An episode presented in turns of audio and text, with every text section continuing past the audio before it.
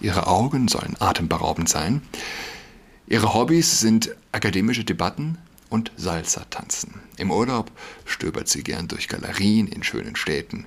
Sie macht aber auch gern Gletschertouren. Diese Frau hat zwei Uni-Abschlüsse an Top-Hochschulen und einen Doktortitel in Chemie. Zurzeit arbeitet sie in einer hochbezahlten Führungsposition. Sie findet keinen Mann, der ihr gefällt. Deshalb hat sie jetzt eine Spezialagentin für extrem schwierige Partnersuchen engagiert. Amy Anderson.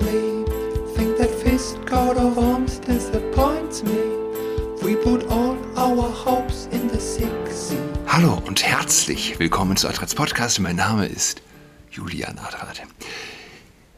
Ich hoffe, ihr hattet einen guten Start in die Woche. Wieder eine neue Woche. Und ja, ein Lappalia. Aber was gäbe ein Mensch, der äh, eine schlimme Diagnose erhalten hat, dafür eine neue Woche sorgenfrei zu starten? Ähm, es ist schon ein Mysterium des Lebens, dass man nie zu schätzen weiß, was man hat, nicht wahr? Übrigens, wo wir philosophisch starten. Ich habe mir am Wochenende etwas notiert. Ich, liebt man sein Kind weniger, wenn man die Mutter nicht liebt? Und, äh, oder als Frau liebt man sein Kind weniger, wenn man den Vater nicht liebt?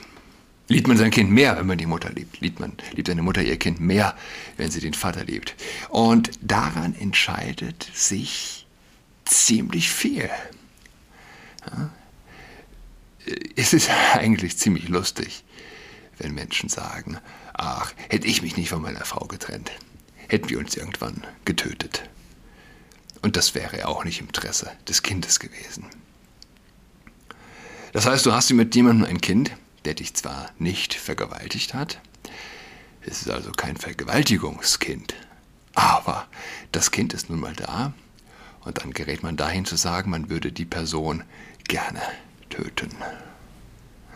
Es ist ja das äh, letzte Argument, wo die meisten nochmal eine Ausnahme machen, ja, wenn sie, auch wenn sie von Abtreibung grundsätzlich, äh, wenn sie Abtreibung grundsätzlich für falsch erachten. Wenn es also durch eine Vergewaltigung zur Zeugung kam. Ich sage nicht, dass das Leben kompliziert, äh, dass das Leben nicht kompliziert ist. Ich wünsche nur Ehrlichkeit bei der Antwortung der wichtigen Fragen. Liebt eine Mutter ihr Kind weniger, wenn sie den Vater nicht liebt? Das wäre eine Frage für den Ethikunterricht in der 11. Klasse oder, ja, oder für die 8., 9., 10. Klasse, für die Uni. Das ist eine Frage für immer, für in jedem Alter. Und ja, egal in welchem Alter die Frage gestellt würde, in welcher Runde. Die großen Fragen erhitzen die Gemüter. Auch unter Teenagern. Ich, ich habe eine Story aus der 9. Klasse meines 15-jährigen Sohnes. Es war im Deutschunterricht. Wie es zu dem Thema kam, ich weiß nicht. Wie es halt so geht, ja, nehme ich an. Jesus ist Gott, hat er gesagt. Und man hat ihn ausgelacht. Die gesamte Klasse hat ihn ausgelacht. Was? Jesus ist doch nicht Gott. Ja, es ging darum, was glauben Christen. Und es gibt in der Klasse vielleicht, ich muss noch mal nachfragen, fünf Katholiken oder so. Aber evangelische Christen glauben das ja prinzipiell ebenfalls.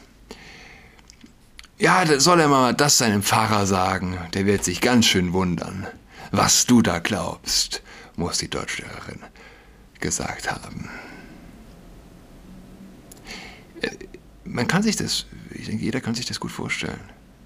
Wenn so eine ganze Klasse, bloß Lehrerin, davon überzeugt ist, dass ein einziger Schüler dummes Zeug redet. Und nicht einfach nur dummes Zeug. Ja, er sagt ja nicht einfach nur, weiß ich, Berlin hat eine höhere Durchschnittstemperatur als Rom.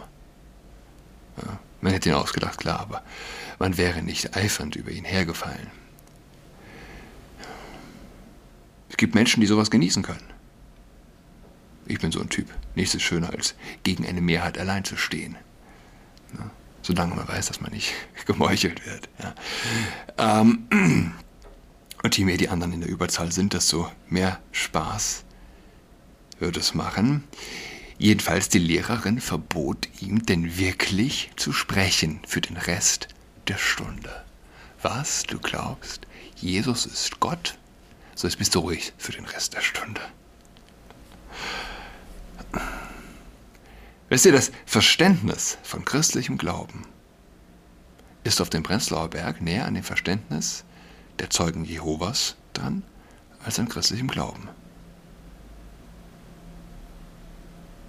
Darum geht's. Wir glauben, der Christ glaubt, dass Gott Mensch wurde. Wir glauben, dass Jesus Gott ist. Nicht ein Gott zweiter Klasse, sondern ein wahrer Gott. Die orthodoxe Ikonografie bringt das ganz gut rüber.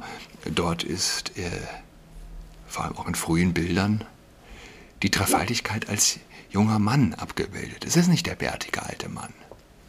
Es ist der, der junge Mann.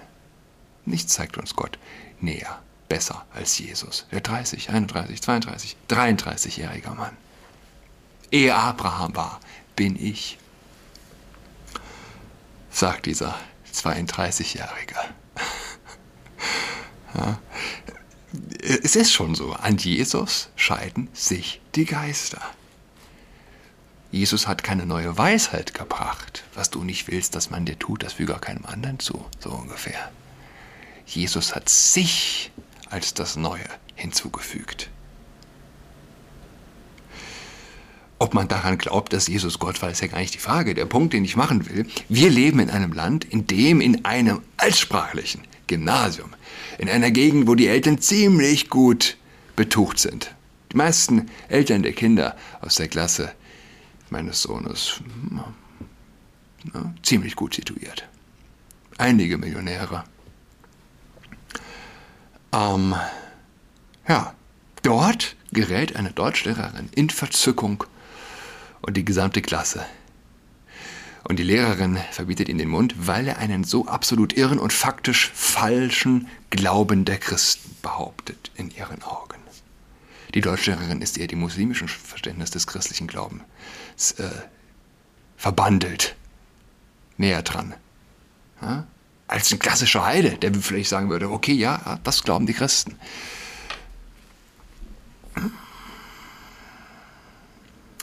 Und man merkt, es ist nicht nur eine Frage der Religionswissenschaft sozusagen. Also ob man weiß, was Christen glauben, was glauben Christen, was glauben Hindus, was glauben Muslime. Es ist schlicht ein Stachel im Fleisch. Es ist eine Ungeheuerlichkeit zu behaupten, dass Jesus Gott war. Man will es nicht wahrhaben. Warum sind 30 Schüler, inklusive Lehrerin, so unglaublich stark vom Gegenteil überzeugt? Warum? Warum? Wir leben in einer Welt der Lüge, aber auch in einer Welt der Schönheit. Es gibt so unfassbar viel Lüge. Und die Lüge ist so komplex wie Quantenphysik. Erklär mir mal jemand, warum Menschen an eine Lüge glauben. Es ist schwieriger, das zu durchschauen, als, weiß ich nicht, die Quantenphysik. Auf der anderen Seite so viel Schönheit. Lass mich, lass mich aus der aktuellen Kolumne von Harald Martenstein lesen. Ich glaube, seine Stärke liegt genau darin, Fakten möglichst unideologisiert zu beschreiben und zu umschreiben. Anders erreichst du Menschen nicht. Ich habe in einem Artikel in der Welt über eine Frau gelesen, die dringend einen Partner sucht. Es soll ein Mann sein. Vielleicht findet sich unter den Zeitlesern jemand. Die Frau ist 30, sieht sehr gut aus, besonders ihre Augen sollen atemberaubend sein. Ihre Hobbys sind akademische Debatten und Salsa-Tanzen. Im Urlaub stöbert sie gern durch Galerien in schönen Städten. Sie macht aber auch gern Gletschertouren. Diese Frau hat zwei Uni-Abschlüsse an Top-Hochschulen und einen Doktortitel in Chemie. Zurzeit arbeitet sie in einer hochbezahlten Führungsposition. Sie findet keinen Mann, der ihr gefällt. Deshalb hat sie jetzt eine Spezialagentin für extrem schwierige Partnersuchen engagiert. Amy Anderson. Anfangs hatte Anderson nur Frauen für die Internetmillionäre im Silicon Valley gesucht. Diese Männer seien zwar hochintelligent und reich, aber auch sozial unsicher, sagt Anderson in dem Artikel. Sie arbeiten außerdem fast ununterbrochen. Mit Ende 30 wollten sie dann eine Beziehung, aber viele hätten noch nie im Leben ein Date gehabt und wüssten gar nicht, wie man sowas angeht. Weder Smalltalk noch Witz, noch Einfühlsamkeit gehörten zu ihren Stärken. Nun aber widmet sich Anderson hauptsächlich einer Klientel, für die, die sie für noch schwerer vermittelbar hält, den Karrierefrauen. Davon gibt es ja immer mehr. Ihre Kundinnen hätten in der Regel präzise Vorstellungen von einem Partner. Er soll einen Harvard-Abschluss oder Vergleichbares besitzen, aussehen wie ein Adonis, mindestens 1,85 Meter groß sein und Milliardär. Das Problem sei, dass es solche Männer nicht annähernd in der Zahl gibt, in der sie nachgefragt werden. Dies sei für Karrierefrauen, die glauben, durch Ehrgeiz alles erreichen zu können, nicht akzeptabel. Für das Argument, dass ein Mann sich auch liebevoll um die Kinder kümmern könnte, sei diese, dieser Personenkreis in der Regel nicht sehr aufgeschlossen. Für Kinder gibt es schließlich Personal. Es braucht also lange Vorgespräche. Das erste Date wird mit Schauspielern geübt. Dabei geht es zum Beispiel um eine Körpersprache, die wohl nicht zu bossy sein darf. Es habe nämlich schon mal ein erstes Kontaktgespräch damit geendet, dass der Bewerber sich völlig eingeschüchtert um eine Stelle in der Firma der Frau bewarb. Als Partnerin aber sei sie für ihn nicht in Frage gekommen. Es gibt auch Karrierefrauen, die den Mann nach dem ersten Date auffordern, eine, seine Spermienqualität prüfen zu lassen und den Nachweis vorzuzeigen. Dies scheint vor allem für End-30erinnen zu gelten, denen die Zeit wegläuft. Bei den Männern kommt dies sicher nicht immer gut an. Frauen wollen meist keine Männer, deren sozialer Status unter dem ihren liegt, und seien sie auch noch so lieb, darauf läuft es wohl nach wie vor hinaus. Dass arme Männer in der Regel nichts gegen eine reiche Ehefrau haben, halte ich dagegen für wahrscheinlich. Gelöst wäre das Problem der Topfrauen, wenn es jede Menge junge, schöne, hochgebildete Milliardäre gäbe. Das ist schon in den, Deut in den USA kaum machbar. In Deutschland würde es die SPD niemals zulassen. Angeblich nehmen die meisten Partneragenturen im Silicon Valley keine Kundinnen mehr an, so Emmy Anderson. Sie nehmen nur die unkomplizierteren Männer. Anderson bekommt im Falle vollzogener Hochzeit bis zu eine Million Dollar. Zurzeit sucht sie auch für eine Filmproduzentin einen Mann, der intellektuell ist, humorvoll, romantisch, leidenschaftlich, kunstinteressiert, reich, aber bitte nicht durch ein Erbe, sehr sportlich, jung, muskulös und Vegetarier. Dafür ist eine Million als Honorar sicher angemessen. Was glaubt, was glaubt ihr, wie viele Uniprofessorinnen, wie viele Chefärztinnen da draußen rumlaufen, denen es ein warmes Gefühl im Bauch macht, wenn sie von feministischer Außenpolitik lesen und die gleichzeitig keinen Mann finden? Schlicht, weil sie einer Lüge aufgesessen sind. Der Lüge, dass sie in Wahrheit die besseren Menschen sind.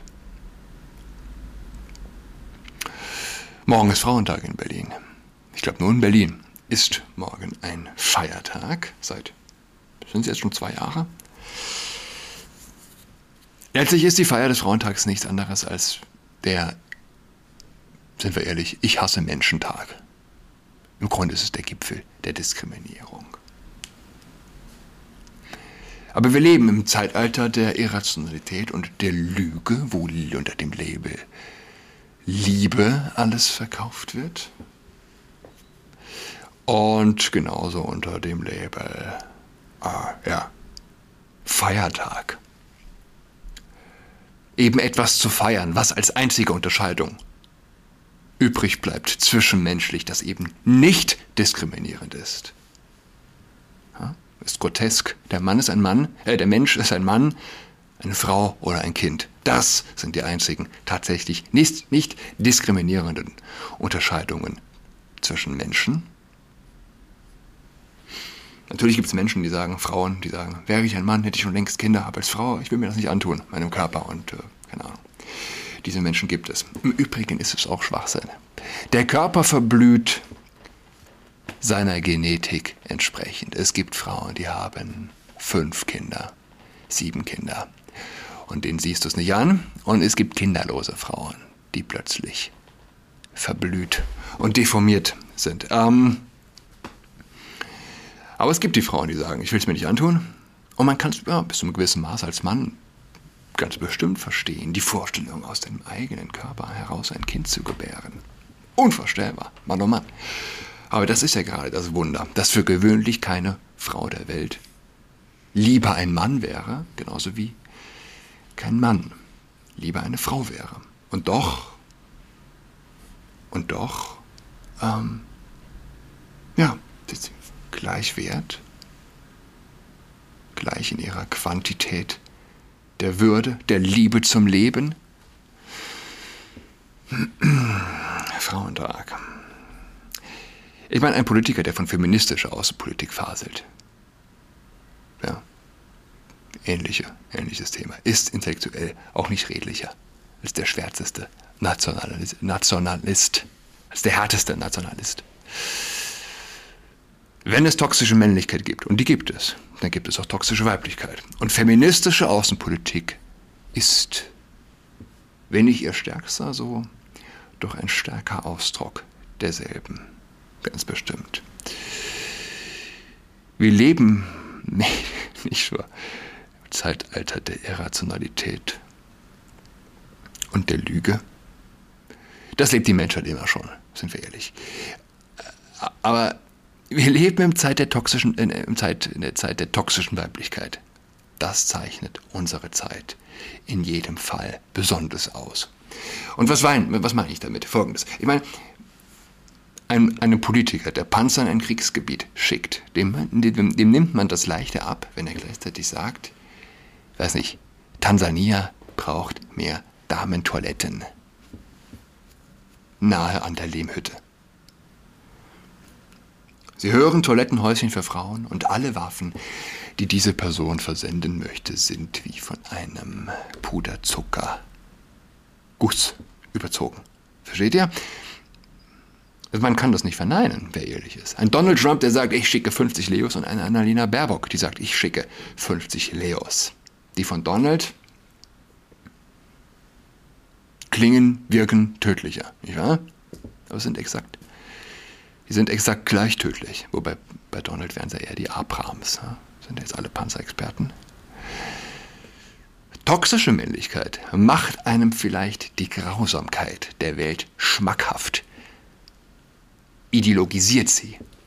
Toxische Weiblichkeit macht einen vergessen, dass es da draußen eine grausame Welt gibt. Kommt gut durch die Woche schenkt der Welt ein Lächeln. Es gibt toxische Männlichkeit, es gibt toxische Weiblichkeit. Es gibt keine toxische Menschlichkeit. Jesus ist Gott, vergiss das nicht. Gott ist Mensch geworden. Bis am Donnerstag. Tschüss. She's got COVID-19, she's tucked in all alone. She is tucked in toweling with her socks on. She's got COVID-19, she's tucked in all alone. She's tucked and toweling with her socks on.